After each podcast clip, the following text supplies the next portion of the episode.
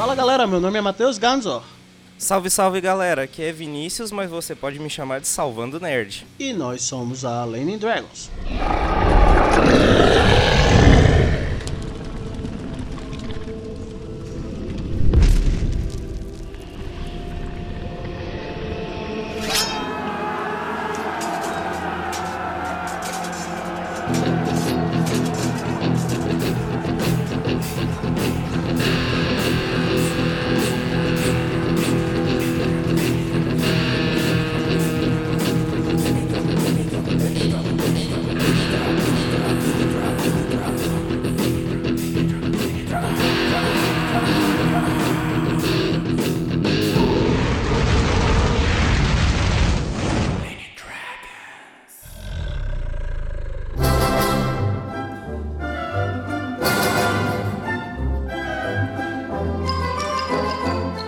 Pessoal, estamos aqui voltando para a nossa quarta temporada, quem poderia dizer nossa quarta temporada do nosso podcast que começou lá em 2021. Nós não imaginávamos que chegaríamos tão longe, muito menos eu, mas cá estamos, cada vez mais fortes, cada vez mais robustos e hoje sim estaremos aqui falando com Salvando o Nerd. Salvando de quê? Descobriremos ao longo da nossa conversa, com certeza. Mas antes, vocês sabem que nós da Lane Dragons não vivemos sem vocês, nossos apoiadores. Então estaremos aqui falando sobre os nossos apoiadores maravilhosos que estão aqui com a gente até o presente momento e também falaremos um pouco do nosso Apoia-se. Vamos lembrar aqui quem são os nossos apoiadores no momento e eles vêm crescendo cada vez mais. Torne-se você também um apoiador, uma apoiadora, junto com Vinícius Moura, Marina Pinto, Ana Flávia Cruz, Atila Pires dos Santos, Juan Manuel Magalhães Rocha, Heriberto Estolano, Carlos Douglas Martins, João Carlos Ferreira Franca, Alexandre Pereira, Afonso Henrique Cruz Souza, Gustavo Pinheiro, Júlio César Matos, Raul Gali Alves, Ogan Tanda, Pedro Henrique Matos, Guilherme Jussis Dias Moreira, Leandro Campos, Vitor Barão, João Eduardo Alves Croix, o nosso mestre Pepino, Perimar Moura, Zé de Santos, Fábio Beckmal Correia, Jean Rodrigo Ferreira, Eduardo Pequeno, Gabriel Ferreira da Cunha, Ricardo Oliveira e eu mesmo, porque a Lene Dragos não é minha, não é sua, é nossa. Mas por que eu apoiaria a Lene Dragos mesmo, hein? Bom, Primeiro porque você pode ter acesso ao mesmo editor que edita a gente, não é mesmo, Jean? É isso mesmo, eu estou invadindo aqui o Bunker da Alien Dragons para trazer essa oferta especial. Você é um apaixonado criador de conteúdo de RPG e busca levar seus podcasts e vídeos para um próximo nível? Então não precisa procurar mais. A Dice Masters Podcast Multimídia está oferecendo um acordo exclusivo para apoiadores da Alien Dragons. Ganhe 20% de desconto em contratos anuais de edição de podcasts e também aproveite os 10% de desconto em contratos semestrais de edição de vídeo. Além disso, nossa consultoria de marketing de alta qualidade garantirá que seu conteúdo alcance um público mais amplo e deixe uma impressão duradoura. Não perca essa oportunidade de aprimorar sua experiência em RPG e envolver o seu público como nunca antes. Entre em contato conosco agora para garantir seu desconto exclusivo e embarque numa jornada extraordinária de áudio e vídeo. E agora vamos voltar para o podcast.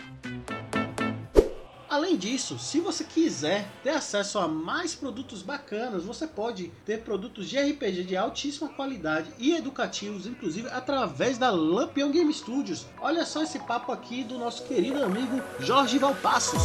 Saudações, camaradas! Aqui é Jorge Valpassos do Lampião Game Studio para contar uma novidade, é uma parceria entre o Lampião e o coletivo Lenin Dragons. Então agora você, pessoa apoiadora, vai ter descontos exclusivos nos livros do Lampião Game Studio. Aproveite e participe apoiando o coletivo Lenin Dragons. A gente se vê em jogo. Tchau, tchau!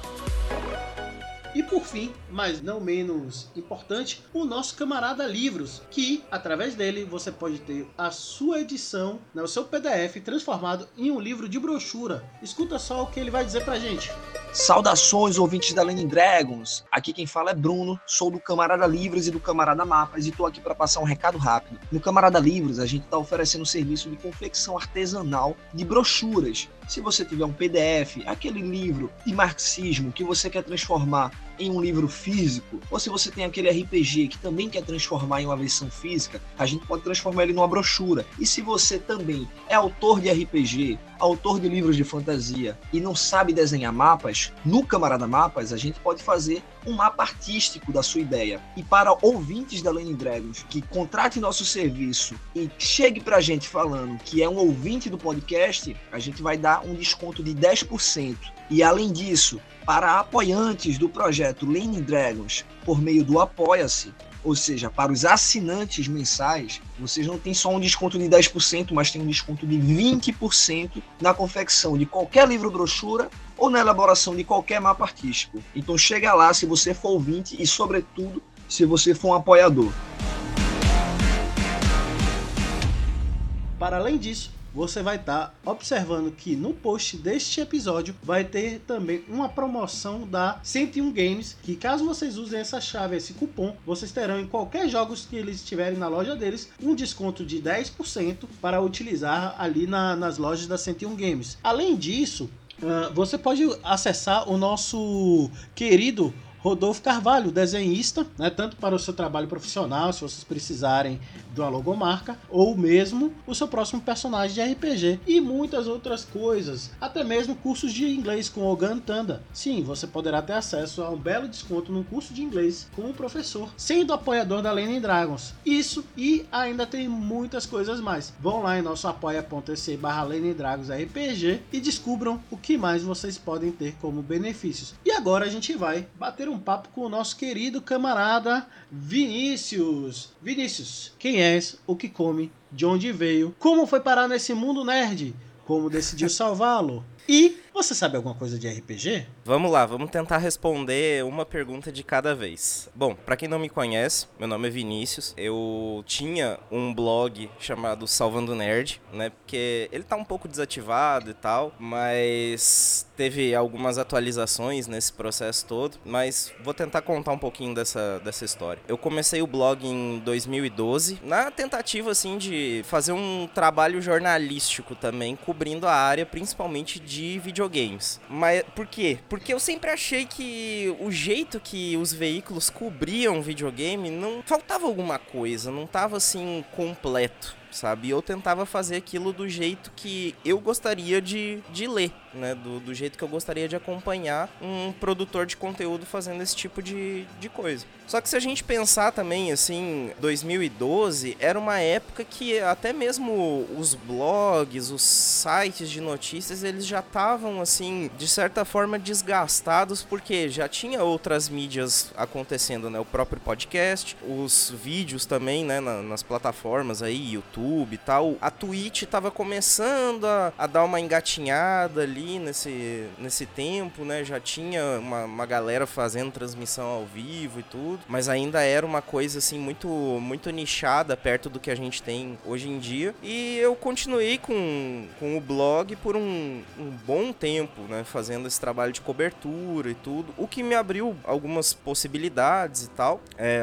algumas empresas eu consegui contato, né, para conseguir cobrir certos jogos antes do lançamento, o que foi bem legal assim, porque eu consegui ter essa essa experiência assim, né, de, de cobertura jornalística, mas é, eu ainda não tinha essa coisa do viés político, né? Do viés de produtor de conteúdo de esquerda, né? Propriamente dito. E aí o tempo passou, eu formei em jornalismo, né? Eu sou jornalista formado, né? Quem diria em pleno 2024 ainda terem pessoas que se formam em jornalismo, mas né, sou, sou formado em jornalismo. Inclusive, o meu trabalho final para o curso foi fazendo esse debate sobre cobertura jornalística de games e política, né? E por que que os portais, os grandes portais de notícias, eles não fazem uma cobertura desse tipo de assunto, né? Ou, ou pegam algum jogo que tem um, um viés mais é, latente, né? E fazem a cobertura dele.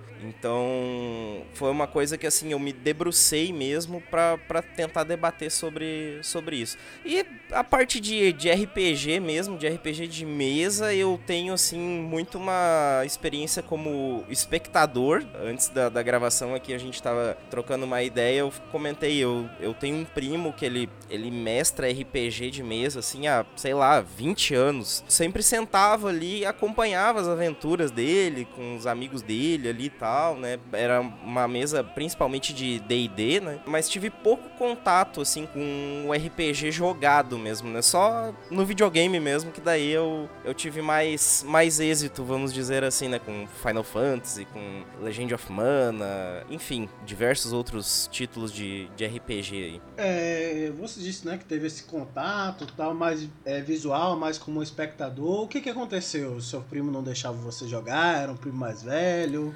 É, ele, ele era, ele era aquele, aquele primo mais velho, assim, e eu também era muito novo, então eu ficava meio que tipo assim, porra, mas que que é esses dados aqui, cara, sabe? Assim, era uma ficha gigantesca ali, um monte de número, estatística, não sei o que e tal. Eu ficava um pouco perdido naquela coisa, mas assim, a, a aventura fluía, né? E eu, eu sempre achei um pouco esquisito isso, mas assim, foi meio que, eu acho que uma falta de comunicação ali entre a gente, de tipo, eu falar que queria jogar e ele querer me me, colocar junto na, na, na, aventura, né? Então eu sempre acabei ficando mais assim como o, o, o meta jogador ali, né? Observando a, a, aventura acontecer e tal. Mas é, tive depois, assim, algumas experiências com, com RPG de mesa, assim, é, é chamado de Cthulhu. É, cheguei até a jogar alguma coisa meio adaptada, assim, pra Pokémon, né, na época ali e tal. Foi até uma experiência bem, bem legal, assim, mas não foi muito pra frente. Já o videogame, não. O videogame na minha vida, ele é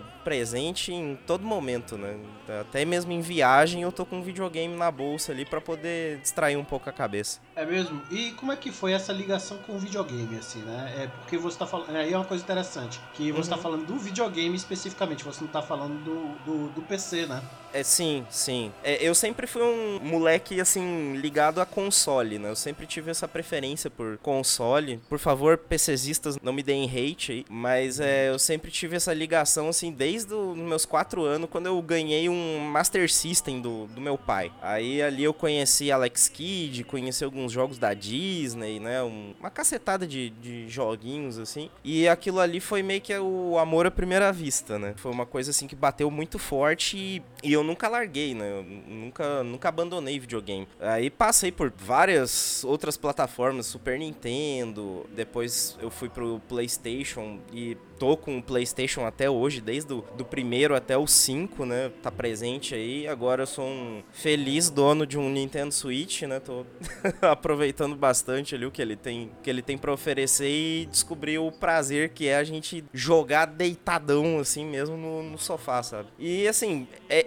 RPG de uma forma geral sempre teve presente na minha vida dessa forma eletrônica, né? Então, eu não vou saber te dizer com precisão qual o primeiro que eu joguei, mas os, os que eu tenho mais carinho, assim, é Final Fantasy VI, que para mim, assim, é o melhor, um dos melhores já, já lançados até. É o melhor Final Fantasy, na minha opinião. Chrono Trigger também é outro jogo, assim, que eu tenho um, uma ligação muito, muito forte com, com ele. Teve alguns jogos ali do PlayStation e tal que também me, me pegaram muito, assim, é Vagrant Story, é, o próprio Final Fantasy Tactics é um jogo, assim, que eu acho ele excepcional e que também assim é um jogo que ele é um RPG e ele também traz muito dessa coisa do conflito político, né, da, daquele mundo ali e tal. Depois teve outros assim que entraram na lista ali, Legend of Legaia, que é um jogo assim que para muitos é meio desconhecido e tal, mas ainda é um é um jogo para PlayStation 1 que vale muito a pena conhecer e o último que eu zerei foi o Final Fantasy XVI, né, pro, pro PlayStation 5, que também, putz, podia ficar aqui três horas falando dele. Show de bola. Começou com, com o seu pai que trouxe o console, digamos assim, para dentro da, da sua vida e tal. Me, me fala um pouco, né? Eu tive console muito cedo porque meu pai tinha um Atari. Eu não me uhum. recordo quando isso chegou em casa porque eu era muito criança, tanto que eu não sabia instalar aquilo. Só estava instalado quando meu pai instalava. E também como eu era uma criança de sítio, por alguma razão, ele me chamava mais atenção pela beleza da máquina, né? Que eu Aham. acho até hoje um, um dos consoles mais bonitos já feitos. Mas o jogo si- os jogos em si eram. Enfim, é, é, não tinha tanto estímulo, pelo menos pra mim na época, não, não conseguia ter é, é, muita graça. Mas, eventualmente, ele se desfez do, do Atari. E aí a gente foi ter, não lembro agora se foi um Nintendinho ou um SNES. Mas o SNES foi o Uhum. que. Assim, eu tenho uma memória mais vívida, né? Então eu joguei Fantasia do Mickey, ah, joguei Tartarugas Ninjas, joguei. Enfim, uma série de, de, de jogos ali que estavam em voga nos anos 90, principalmente, né? Sim. Mas eu tinha um- uma certa raivinha com os jogos RPG, porque eles geralmente vinham em japonês. E eu sempre me, me olha, ficava parecendo, me sentia um burro olhando pro presépio, né? Que eu olhava e não entendia zorra de nada do que que tava rolando, sacou?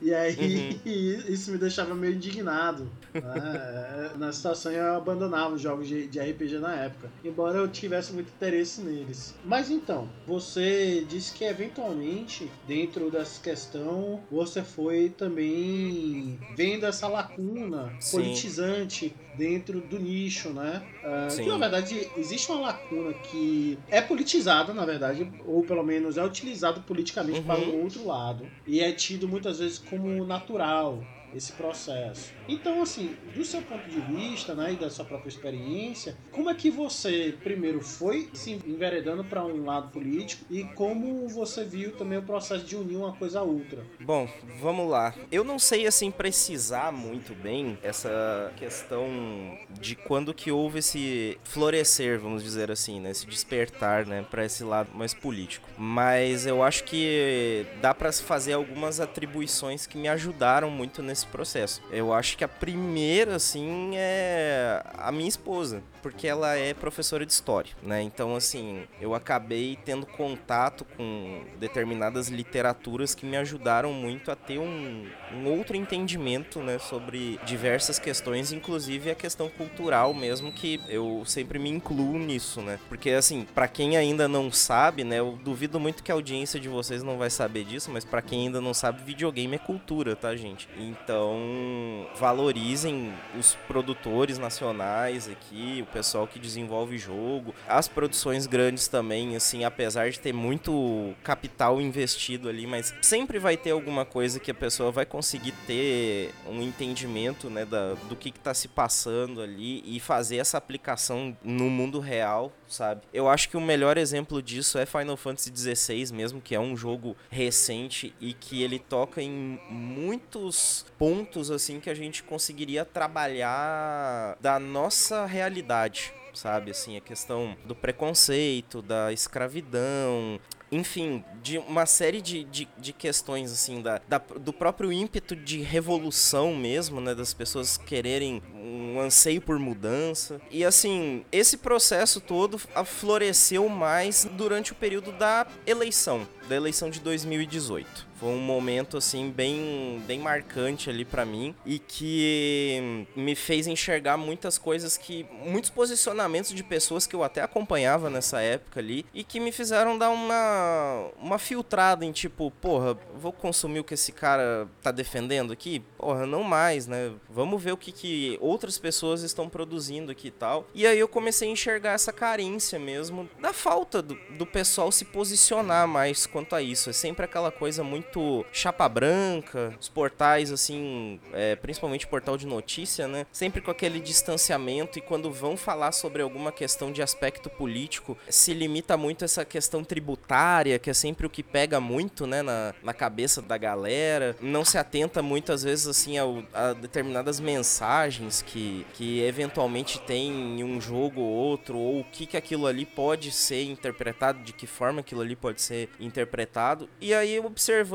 isso, eu comecei a pensar assim, cara, eu acho que tá na hora de fazer diferente, sabe? De tentar fazer alguma coisa diferente aqui. E como eu já tinha o meu perfil ativo em rede social, mas eu não era ativo em rede social, aí eu comecei a expor mais isso na época no Twitter, né? Foi assim a rede que me deu uma, uma certa projeção, vamos dizer assim, né? Eu não sou um perfil grande nem, nem nada e tal, mas assim, me deu uma certa projeção para que pessoas que a partir daquele momento eu passasse a acompanhar e admirar o trabalho vissem o meu. E aí eu comecei a enxergar tipo assim, caramba, né, cara? Para mim isso deu certo, porque se essas pessoas aí que fazem um determinado conteúdo, que se posicionam na, na, nas redes sociais, que né, não deixam de expor a sua opinião política, é, ideológica e tal, se elas estão acompanhando agora também o meu trabalho, estão seguindo o, o, perfil da página, é porque de alguma maneira deu certo. E é, tô aí até, até hoje aí, enchendo o saco de liberal aí na, nas redes sociais e por aí vai. Tem duas coisas que causam uma certa curiosidade nesse ponto, né? É, uhum. Primeiro, quando a gente fala da, do console, quando a gente fala, na verdade, de, de videogames e de PC de um modo geral, uhum. né? É, e principalmente ter um, um, videogame, ter acesso ao videogame, ter acesso a um computador, né? Principalmente quando a gente volta aos anos 90, quando você falou Master System, eu penso em anos 90. Foi mais ou menos ali também que, pelo menos assim, né? Eu tive noção que estava tendo contato com alguma coisa a princípio, né? E aí, como é que essa questão, né, é, da sua experiência, porque isso, isso é um demarcador social também, quando a gente Sim. para pra pensar, né, isso também é um demarcador social. E aí, é, como é que se torna essa conversa, porque muito da, das pessoas que têm esse tipo de acesso, que fazem parte dessa, assim chamada classe média, a gente sabe que isso não existe na, na prática, que é o trabalhador prêmio no máximo. Sim. é, como é que você percebe esse trabalho dentro das redes e a, e a acessibilidade através desse, desse lugar que já é um, um, um já traça esse próprio recorte, né? Sim. De status social. Sim. É o acesso ao videogame, acesso ao PC. É, eu confesso que, tipo assim, videogame ainda é uma coisa muito elitista. Se a gente for parar pra, pra analisar, ainda é uma coisa muito cara. É caro de, de obter e caro de manter, né? Se a gente for observar. Porque, tipo assim, a pessoa dificilmente vai comprar um videogame na expectativa de jogar uma coisa só, né? Ela vai querer sempre pegar, não digo lançamento, mas ela vai estar tá sempre querendo experimentar alguma coisa. Então a gente percebe que, assim, é de fato uma coisa bem elitizada né, dentro da nossa realidade aqui periférica, dentro do capitalismo. Mas é, eu acho que assim, nós também temos acessibilidade por causa da pirataria, né, cara? A gente também não pode ser hipócrita de dizer que isso aí não existe ou que é errado, enfim. Eu não, eu sempre achei que pirataria é uma coisa assim, ok, porque é uma questão de acessibilidade das pessoas que não têm condição de pagar por 300 reais num jogo, sabe? Ela tem o direito também de experimentar aquilo ali, sabe? Quem é que, quem é que não, não, não quer jogar os últimos lançamentos aí e tal, sabe? Se a pessoa ela tem condição de comprar, beleza. Se ela não tem, ela só tem a opção de piratear, beleza também, sabe? Não, não tem problema nenhum. A gente não, não pode se ater a esses moralismos, assim, sabe? Eu acho que é tudo uma questão da pessoa pesar, tipo assim, pô, isso cabe dentro do meu orçamento ali, não vai me prejudicar prejudicar em nada, eu posso usufruir disso da maneira, entre aspas, né? Muitas aspas assim, legal. Ué, se quiser, pega aí, cara. Não tem... Eu sou uma pessoa que eu compro jogo, sabe? Já pirateei muito, assim, graças a Deus. Hoje eu, é, eu até vou te dizer que eu não faço mais isso, mas é porque eu sei dos meus privilégios e sei que isso é um privilégio meu, assim, de não precisar mais piratear jogo. Até porque eu tenho determinadas parcerias aí que também me auxiliam nisso, né? Então fica fácil da gente também conseguir ter acesso a algumas coisas. Mas assim, eu acho que se a gente for parar para pensar hoje, no hoje, né, com acesso a principalmente a celulares e tal, todo mundo tem pelo menos um joguinho no celular ali que passa o tempo. Nem que seja o Angry Birds ainda da vida, sabe? Mas praticamente todo mundo já teve algum acesso a, algum jogo eletrônico. E o que eu, o que eu pensei, assim, para dentro desse, desse projeto, né, do, do Salvando Nerd, foi dar essa projeção pro videogame também. Porque vira e mexe eu posto alguma coisa ali, na, principalmente no Instagram, onde eu sou um pouco mais ativo, né? Posto alguma coisa lá e o pessoal vem me perguntar: Ô, oh, que jogo é esse aí? Aí eu vou lá e falo: Ó, oh, esse aqui é o jogo tal, da plataforma tal, mas ele tem disponível aí nas plataformas tais, tais, tais, né? Se, se quiser jogar ele aí do jeito que tu achar que, que deve jogar. Então, assim, é, é, é, dar essa projeção pro, pro videogame, é tentar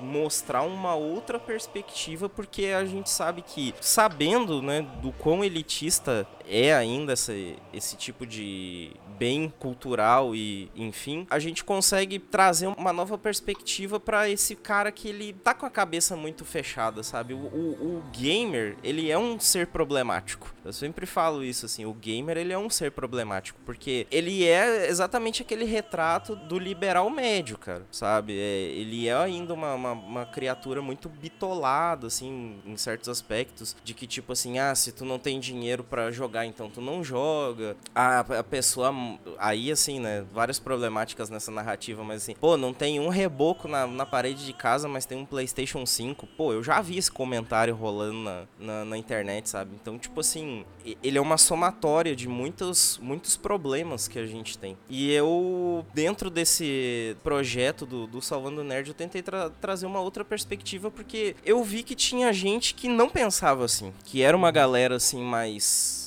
seja progressista, ou seja dentro do, do espectro do marxismo, né, e tal, que é o que eu tô incluso, né, não se via representada por esse discurso. E aí eu pensei assim, bom, talvez, né, essa carência aqui é, a gente consiga ocupar esse espaço, porque a gente sabe que não tem espaço vazio, né, mas existe, existia um déficit né, dentro desse, desse espectro aí. E aí eu me coloquei à disposição, né, cara? Tô aí até hoje aí, já fazem 12, vai fazer 12 anos aí que eu tô com, com Salvando Nerd ativo. E agora sim que, felizmente, né, tem, tem dado alguns resultados bem bacanas, né? Eu acho que é muito por, por trazer essa perspectiva nova aí dentro do, do universo gamer mesmo. Aí a gente também tem um, um ponto que é interessante. A Lady Dragons, ela é um pouco mais nova. Em março, ela completa 3 anos, né? A gente tá indo pra quarta temporada temporada, mas uhum. em março a gente está completando três anos de, de Elaine Dragons. E você trouxe, né, é, que você trabalha dentro do espectro marxista, né? É, uhum. Mais cedo a gente estava falando marxista-leninista, né? E Sim. nesse ponto, né, a gente sabe que é aquela coisa, ah, é marxista, é comunista, mas tem iPhone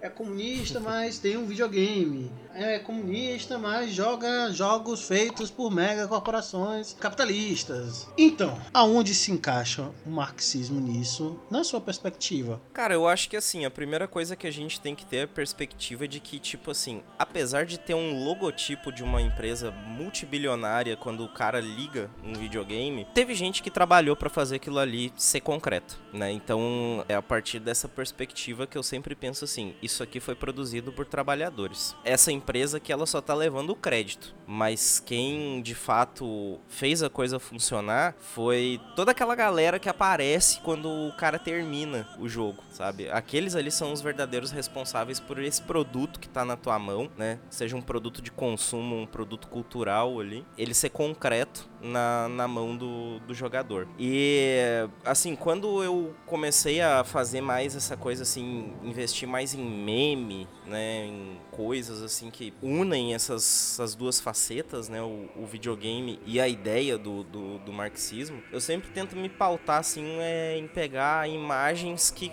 corroborem com o que está escrito ali, que é justamente para a pessoa poder fazer a ligação de uma coisa com a outra e tal. Então, por exemplo, assim, tem gente que vai olhar para Super Mario e vai pensar assim: bom, é aquela história tradicional do herói que tem que salvar a princesa de um vilão. E tá tudo certo, sabe? A pessoa pode, pode ver a coisa sobre essa, essa ótica aí. Mas existem outras coisas que até eu não posso dizer que isso foi de maneira planejada, mas que a gente pode interpretar também. Que é, por exemplo, assim, se a gente for olhar dentro do, de uma certa perspectiva, o Bowser, ele é a figura da nação imperialista. Ele tá atrás de poder, ele tá atrás de dominação, ele tá atrás de recursos, ele tá atrás de minar tudo com o, o que ele tem ali para poder ampliar o nível de poder dele. É óbvio que dentro dessa, dessa questão aí tem a figura da princesa, que, né, ainda tem essa coisa da monarquia e tarará, tarará. Tem o Mario, que eu, eu considero ele, ele e o Luigi dentro de um espectro da classe trabalhadora.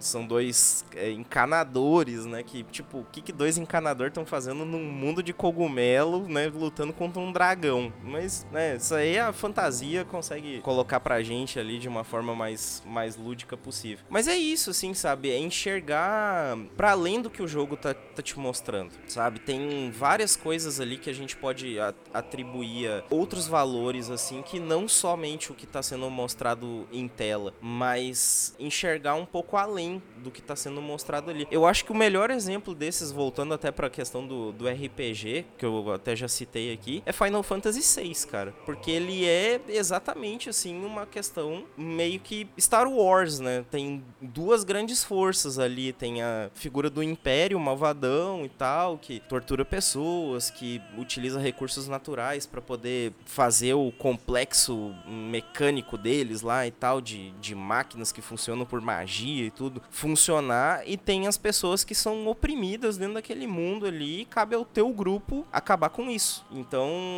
é assim, o jogo tá te mostrando isso, mas o cara pode fazer conexões com várias coisas da realidade que tem essa mesma perspectiva, assim, sabe? O cara pode ir lá desde a Alemanha de 1930, 40, lá com o nazismo, com a Itália, com o fascismo e tal, com a luta, né, que, da Segunda Guerra, até mesmo, sei lá, ou até mesmo conflitos recentes, assim, que estão acontecendo pelo mundo que a gente vê que tem uma certa cobertura muito parcial da mídia ali e tal, mas que mostra bem essa questão de oprimido e opressor, né? Então eu acho que é, é, é por aí assim que a gente começa a olhar o videogame com uma outra perspectiva, né? A perspectiva de que tipo assim existe mais do que ele tá te mostrando. Perfeito. Aí tem um, um ponto que você trouxe recentemente. Eu fiz uma postagem no nosso Instagram também, era falando sobre as demissões, um layoff que aconteceu nas vésperas do Natal pela Wizards of the Coast. A Wizards of the Coast, se você não estiver ciente, é uma filial da Hasbro, é uma empresa dentro da Hasbro que é a mega corporação dos brinquedos, né? Uhum. E ela é a produtora do Dungeons and Dragons no momento. Né? Ela comprou da antiga TSR, dos antigos compradores, etc. E aí eu fiz justamente uma crítica falando da questão do layoff, das mega corporações ações e do neoliberalismo, onde é que essas coisas se interligam nesse ponto. Em algum momento é, surgiu uma crítica, né, a gente recebeu uma crítica de que a gente continua divulgando e continua consumindo. Eu, particularmente,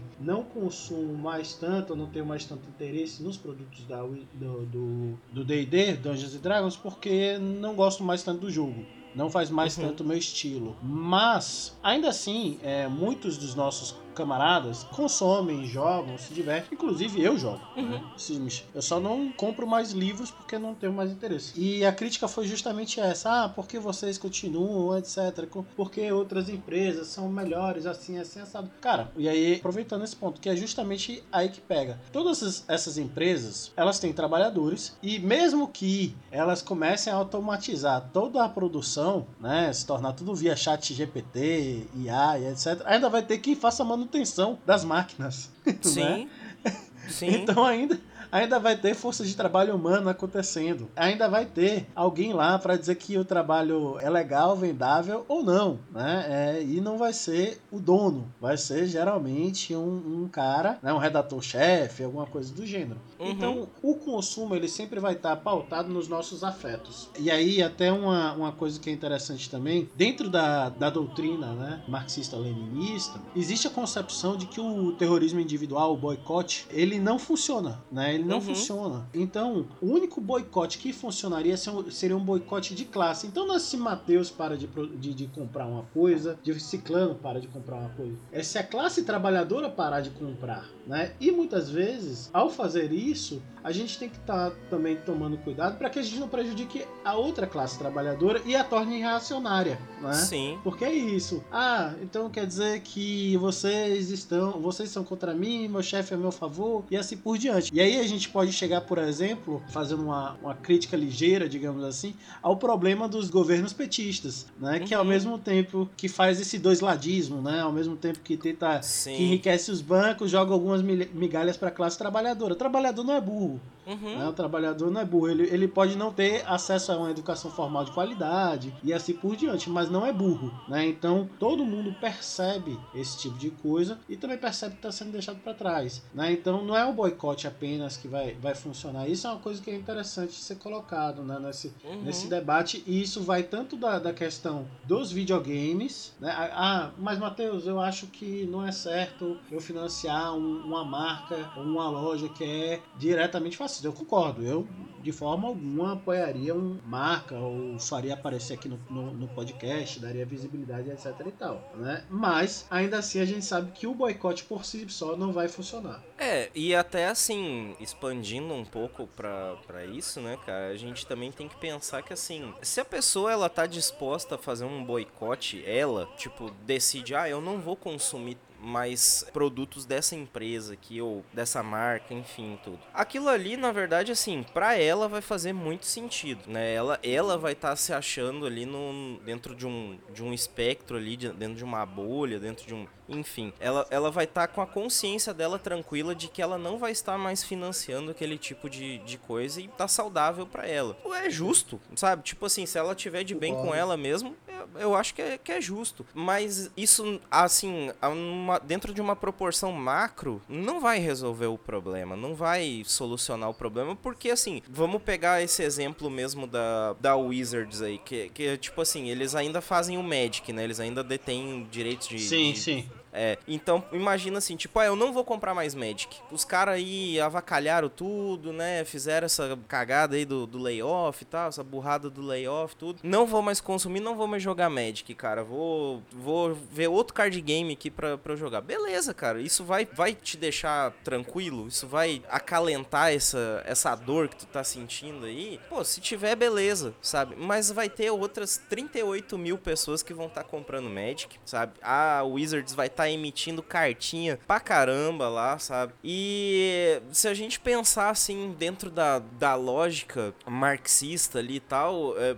pega por exemplo um bem como água. Pô, cara, eu sou uma pessoa extremamente consciente aqui, gasto pouca água, meu banho tem só 3 minutos ali, não abro a torneira pra escovar meu dente, só quando necessário, minha louça também é do mesmo jeito e tal. Beleza, cara. Pô, se tu acha que tu tá fazendo uma coisa boa, tranquilo. Mas tá ligado que o agronegócio lá tá gastando 70% dos, das reservas hídricas aí que a gente tem, sabe? Então, tipo assim, dentro de uma proporção macro, o teu banho de 3 minutos, o teu modo de escovar os dentes lavar a, a louça ali e tal, ele não vai ter um impacto tão grande como tu acha que tem, né? E isso aí é que eu acho que é o grande problema dentro dessa realidade, dentro do modo de produção que a gente vive, sabe? Tipo assim, as nossas ações individuais, elas são ações individuais e nada além disso, sabe? Agora, quando a gente consegue coletivizar essa ação para tomar uma proporção um pouco maior, aí talvez a coisa mu- mude um pouco de figura, sabe? Mas assim, eu ainda acho o boicote uma coisa muito muito assim desequilibrada, sabe? Eu eu particularmente não sou um grande adepto da coisa, mas eu também já, tipo assim, por, por questões de conflitos, né, com, com empresa e tal, tipo assim, pô, olhar pro, pro pessoal e ver que eles não fizeram uma coisa legal, enfim, eu simplesmente ou parei de consumir aquilo ali, não falei mais do, do- dos caras e tal, e pra mim tá tudo certo, vida que segue, eu tenho outras opções aqui do que, do que tentar consumir, né. E vale lembrar também que dentro do capitalismo, consumo consciente é só ilusão, né.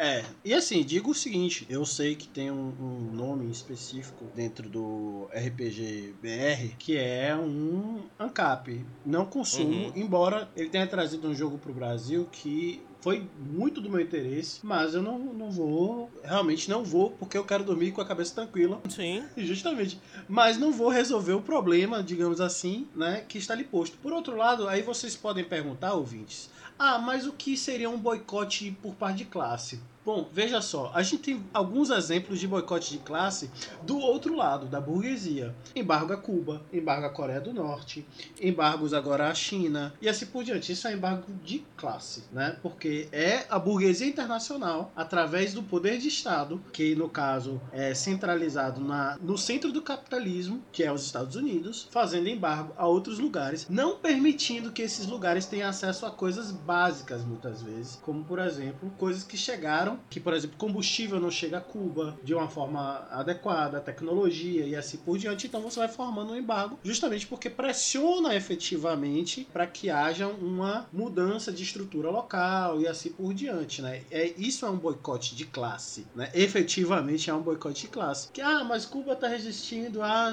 tanto tempo. Sim, está, né? É para nós, comunistas, que bom que está. É, isso é uma demonstração de força enorme. Por outro lado, muitos outros países caíram, inclusive a União Soviética. Inclusive Sim. a União Soviética, que existem muitos outros fatores, mas alguns deles foram também boicotes e embargos né, de classe. Então, esse é um, uma forma até interessante da gente falar. Mas voltando para os nossos nichos um pouquinho, né? Se a gente for colocar nisso, a gente pode colocar, pensar que a gente é uma gota nesse oceano, né? Qual seria o nosso papel dentro da indústria do, do entretenimento? Porque a gente gosta, né? A gente se entretém, é, a gente joga, a gente se diverte. Antes de virmos aqui, o camarada tava ouvindo ali o finalzinho de uma sessão de RPG, inclusive, que a gente estava uhum. fazendo. Né? E você mesmo estava restaurando alguma coisa no seu computador, instalando um jogo, alguma coisa assim. Mas qual é o nosso papel? Produtores de conteúdo que se declaram é, de esquerda radical, né? marxistas, leninistas ou até outros que têm um envezamento político mais à esquerda. Qual seria o nosso papel na sua visão? Cara, é, é até um pouco difícil assim da gente conseguir definir né, o papel, porque eu acho que são vários,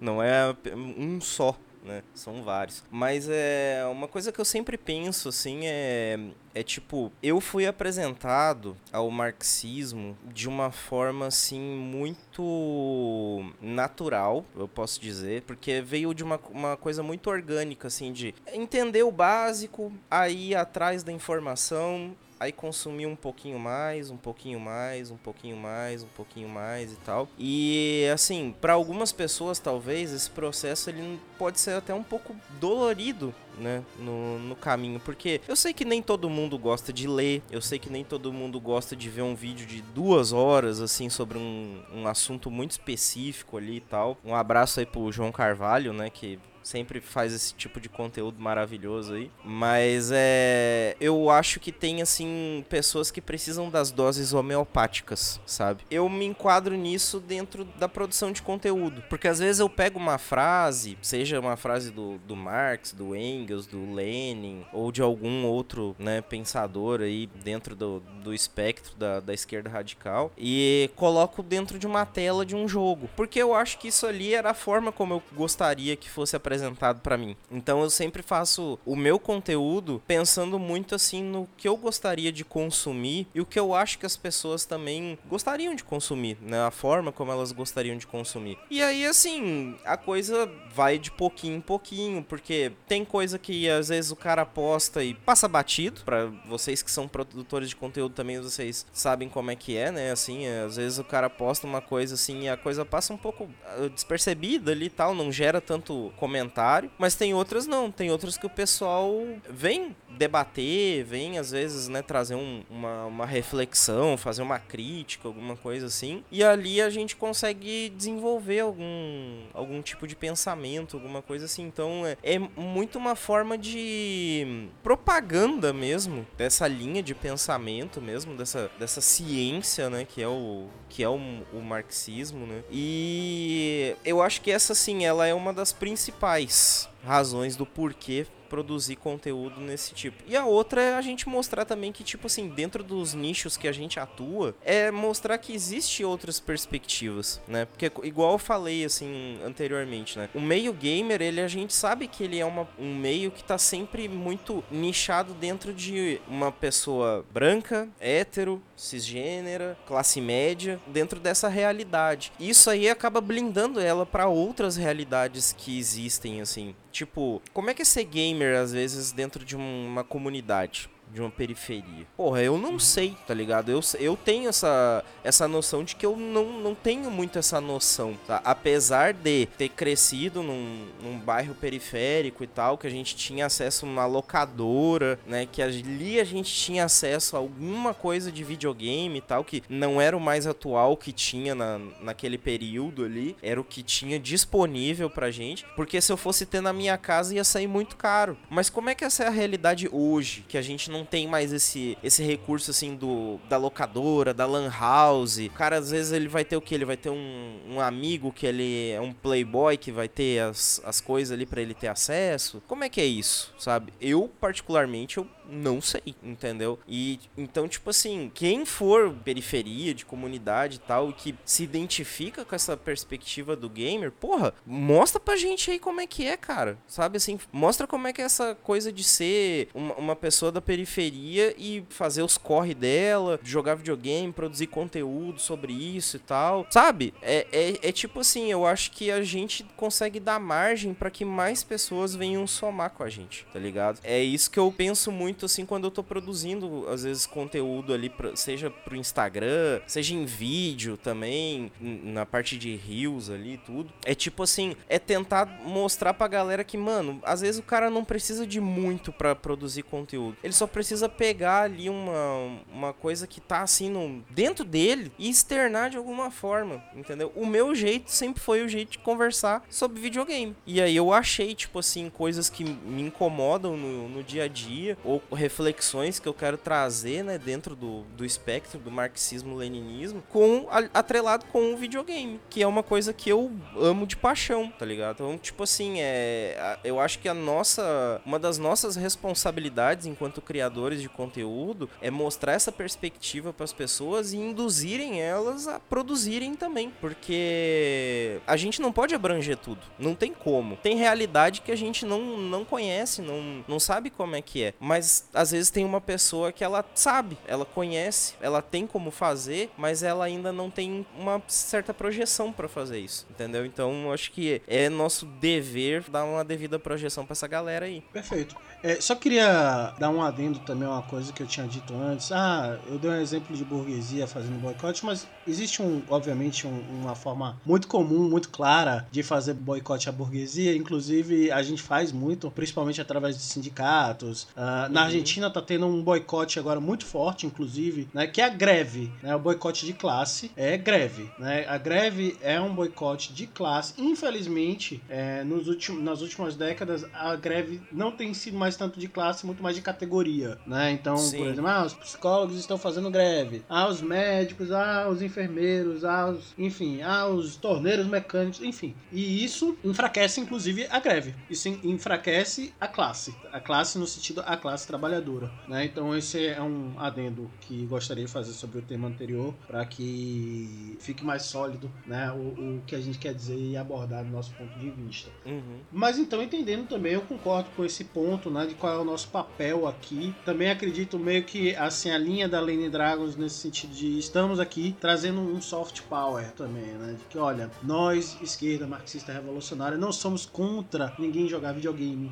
ninguém jogar RPG. Muito pelo contrário, queremos que vocês joguem mesmo. Vocês têm o tempo para jogar, nós temos tempo para jogar com qualidade, juntar os nossos amigos e etc. Isso significa que a gente precisa trabalhar menos, ganhar melhor e viver com mais qualidade. E é isso é sobre isso que é a ideia do marxismo-leninismo, da transformação da, através da luta de classes. É isso que nós defendemos. Nós não defendemos uma diminuição da tecnologia, etc. A gente defende que ela de fato faça a nossa vida melhor e não que alguém simplesmente lucre mais e nos faça trabalhar mais e tenha menos emprego só por causa delas.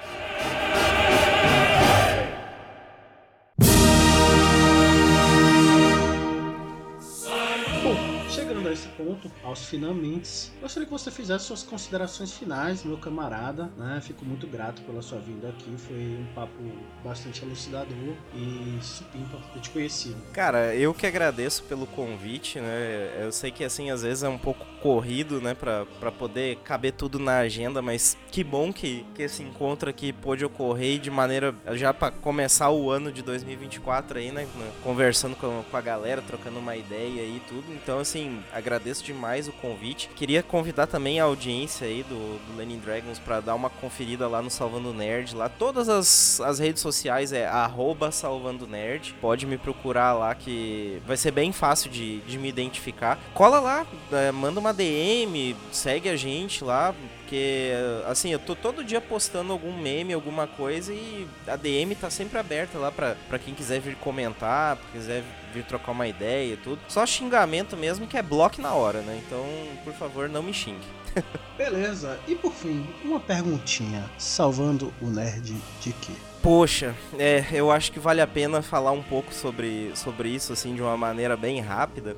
Mas esse nome, na verdade, ele surgiu sem propósito nenhum. Porque quando, quando eu criei o, o blog, eu não tinha um nome para colocar. E aí eu pensei numa coisa assim, meio que salvando de, de salvar mesmo, assim, salvar o progresso, né, da, da, da pessoa ali e tudo. Porque o foco sempre foi muito essa questão do, do videogame. Mas aí, quando surgiu surgiu esse engodo, né, chamado bolsonarismo e todas as coisas que vieram junto com ele ali, eu acho que esse nome ele ganhou uma outra característica, assim, que foi de realmente tentar salvar as pessoas que ainda se denominam nerds, né? Porque a gente sempre teve aquela, aquela coisa do nerd ser uma pessoa mais inteligente, né? Tem um conhecimento mais, mais amplo ali e tudo. E a gente descobriu, né, a duras penas que nesse período aí não, não era bem assim, né? Então o, o nome Salvando Nerd acabou ganhando um significado mesmo, que é de tirar o nerd do seio do Mises e colocar na teta do Marx, né? Então, por isso, salvando o nerd. Perfeito. Então, pessoal, por hoje a gente vai ficando por aqui. E aí, é isso. Um abraço. Tchau, tchau.